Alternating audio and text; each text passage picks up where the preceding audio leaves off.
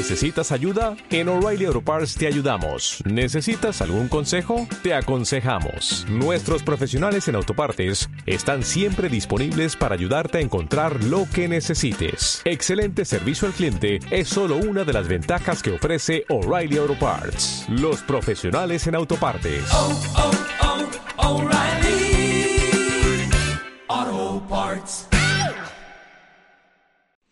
Hola, muy buenas. De cara al verano, la Unión Europea quiere que se ponga en marcha lo que ellos llaman certificado verde digital, pero que todos conocemos o conoceremos como pasaporte COVID. Parece una noticia positiva para viajar, el turismo, etc., pero también ha habido polémica y algo de desinformación. Hoy en Simple Política, todo lo que necesitas saber sobre el pasaporte COVID. Comenzamos.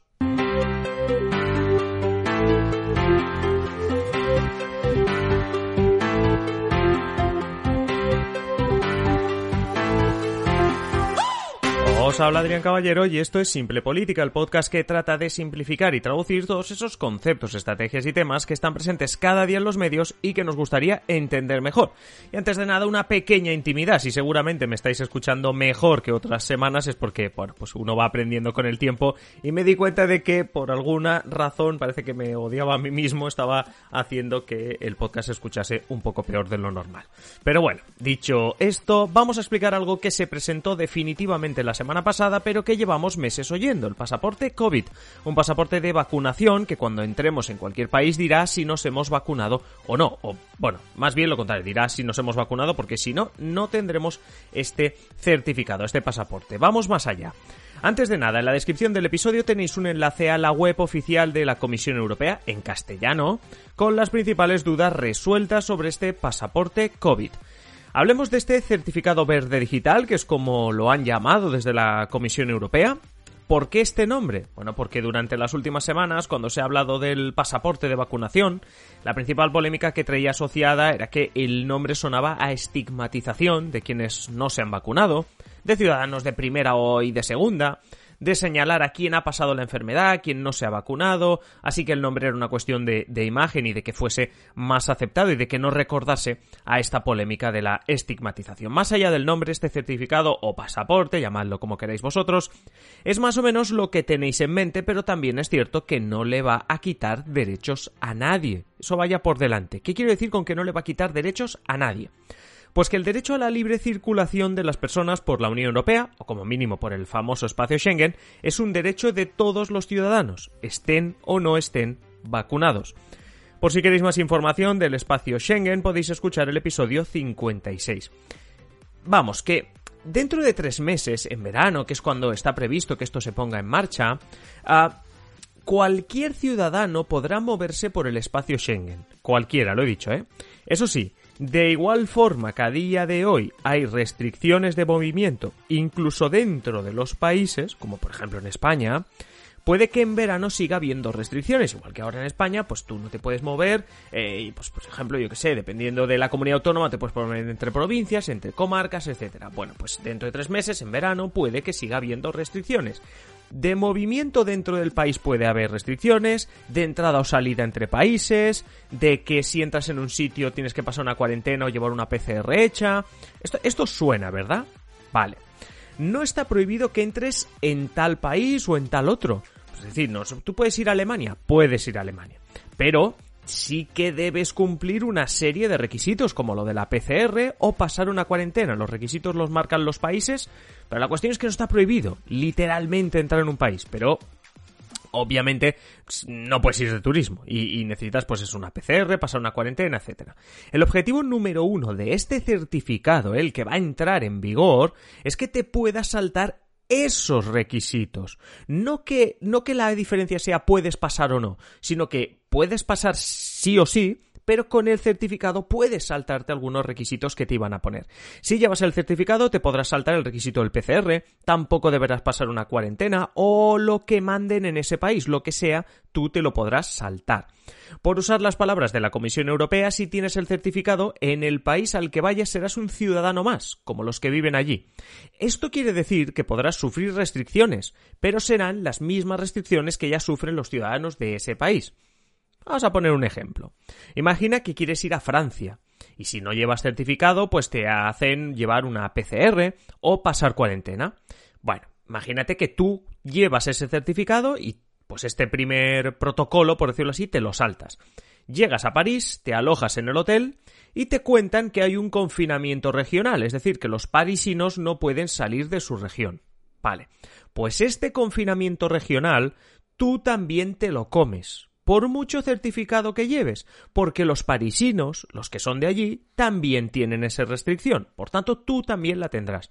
Yo creo que se entiende el ejemplo, ¿verdad? La idea que, se esconde tras todo esto, y más teniendo en cuenta que se espera que empiece a funcionar en verano, es precisamente salvar eso, el verano. Que haya turismo, tan importante no solo para España, sino también para Italia, Francia, Grecia y un montón de países que viven o, dependen en buena parte del turismo. Pero repito, que quede claro, si se suavizan restricciones internacionales de aquí a dentro de tres meses, cualquiera podrá moverse por Europa porque tenemos ese derecho.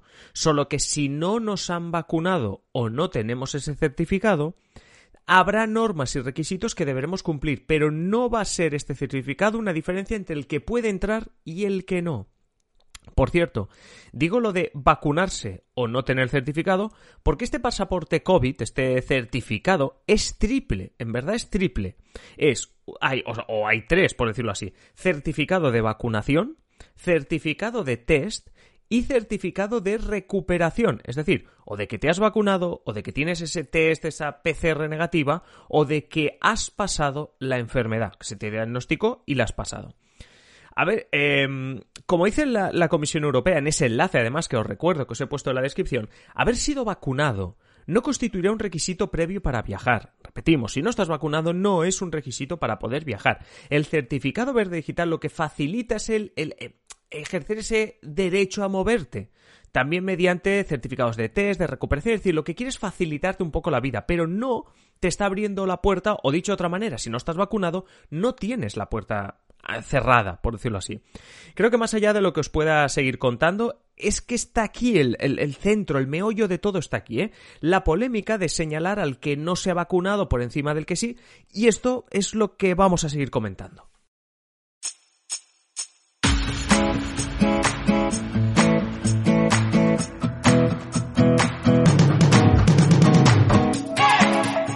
Desde que se empezó a hablar de, del tema este del pasaporte COVID, etcétera, ya había polémica en redes, en medios, porque ah, lo que se denunciaba, los que estaban en contra, era que decían, bueno, si no te has vacunado, mm, o sea, no es porque no quieras, es porque no puedes.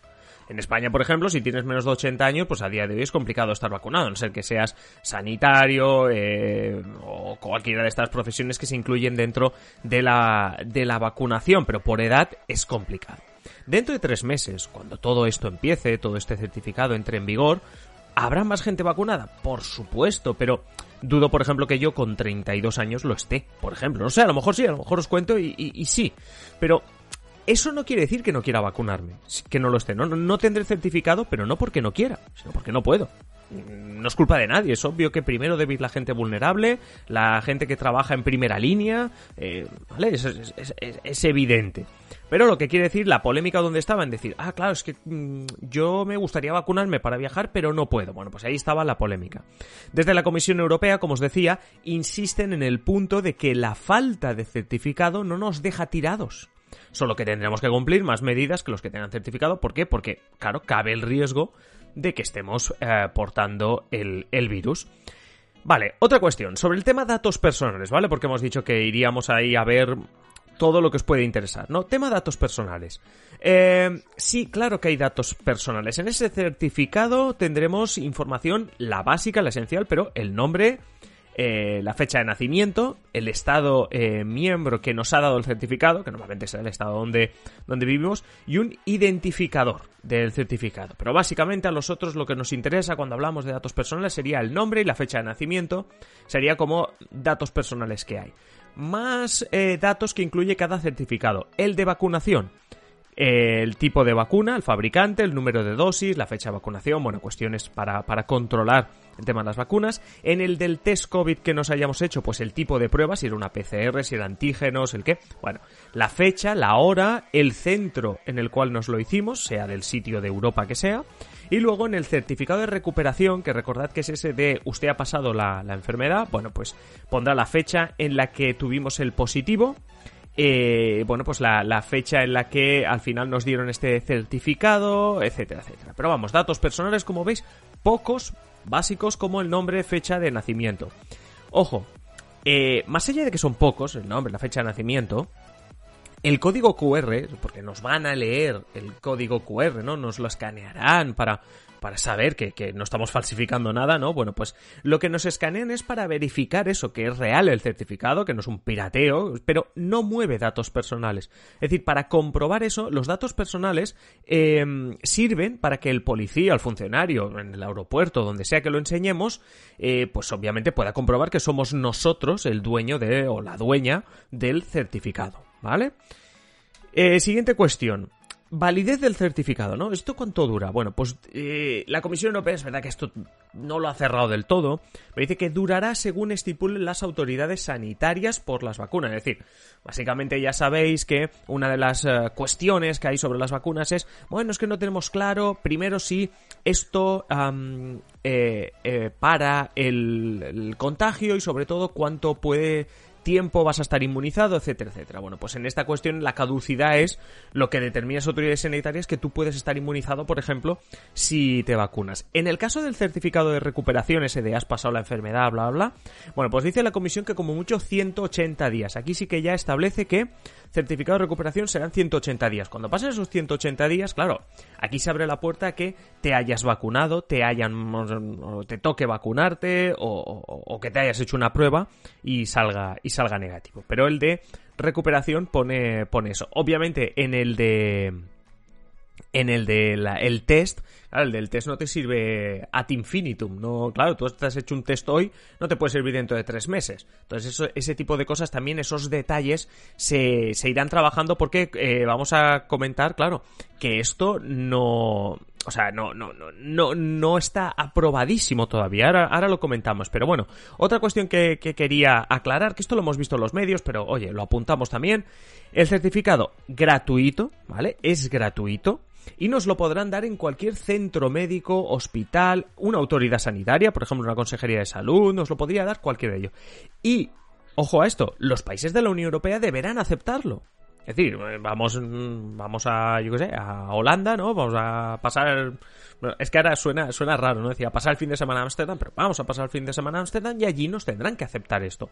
Porque eh, a pesar de tener tu certificado en regla, si, si tú tienes tu certificado en regla y un país no te lo admite, eh, te obliga a pasar medias extra o lo que sea, tendrá que justificarlo directamente ante la Comisión Europea, como diciendo, ¿y tú por qué no has admitido el certificado de esta persona? O sea que poca broma con eso. Y ya que hablamos de países, dejadme entrar o cerrar el, el episodio con lo que estaba comentando hace un segundo. Este certificado en absoluto es todavía una realidad. No solo porque eh, la comisión dice para que esto entre en vigor necesitamos tres meses para prepararlo todo, sino que cuando hemos hablado de las instituciones de la Unión Europea, sabéis que para aprobar una ley o para aprobar este certificado, Primero, la comisión tiene la idea, como ahora, ¿eh? que la comisión presenta el certificado, que es lo que ha hecho estos días. Luego, lo debe aprobar el Parlamento Europeo y finalmente debe dar el ok el Consejo de la Unión Europea, es decir, los países miembros. Con este último ok de los países miembros se consigue que todos los gobiernos acepten este certificado, no puedan decir, oye, yo no, no me enteré de esto, no me preguntaron, y por tanto, si lo aceptan, es más difícil y será mucho más extraño que un gobierno luego te ponga problemas si vas con este certificado a su país, a sus aeropuertos, etcétera, etcétera. Pero que quede muy claro eso, ¿eh? que cuando la mm, Comisión Europea habla de tres meses, hombre, ya, ya mira hacia el verano, pero sobre todo lo dice pensando en que todo esto, más allá de que logísticamente hay que preparar todo esto, los centros tienen que estar eh, preparados para emitir los certificados, bla, bla, es porque saben que esto eh, aún no ha acabado. Es decir, el proceso pasa por el Parlamento Europeo y por el Consejo de la Unión Europea. Dicho todo esto, recupero la polémica de este pasaporte de vacunación y os pregunto, ¿qué os parece a vosotros el pasaporte de vacunación? Dejad vuestros comentarios en la caja de comentarios de iVoox o en adriancaballero.net barra contactar y no olvidéis que tenéis un enlace en la descripción del episodio, el de speakpipe.com barra simple política, para los que queráis enviarnos una nota de voz, máximo un minuto, con vuestra duda o vuestra petición. Hasta aquí el episodio de hoy. Si os gusta Simple Política, ya sabéis, en la descripción del episodio tenéis un enlace para haceros mecenas. A cambio, pues muchas ventajas como adelanto de episodios del podcast y de los vídeos de YouTube, contenidos exclusivo para vosotros los mecenas, prioridad para escoger temas, contacto directo con nosotros, sorteos y mucho más. Ya sabéis, el enlace en la descripción del episodio. Y nada más ahora sí, manteneros siempre informados y nos escuchamos en el siguiente episodio. Un saludo y que paséis feliz día.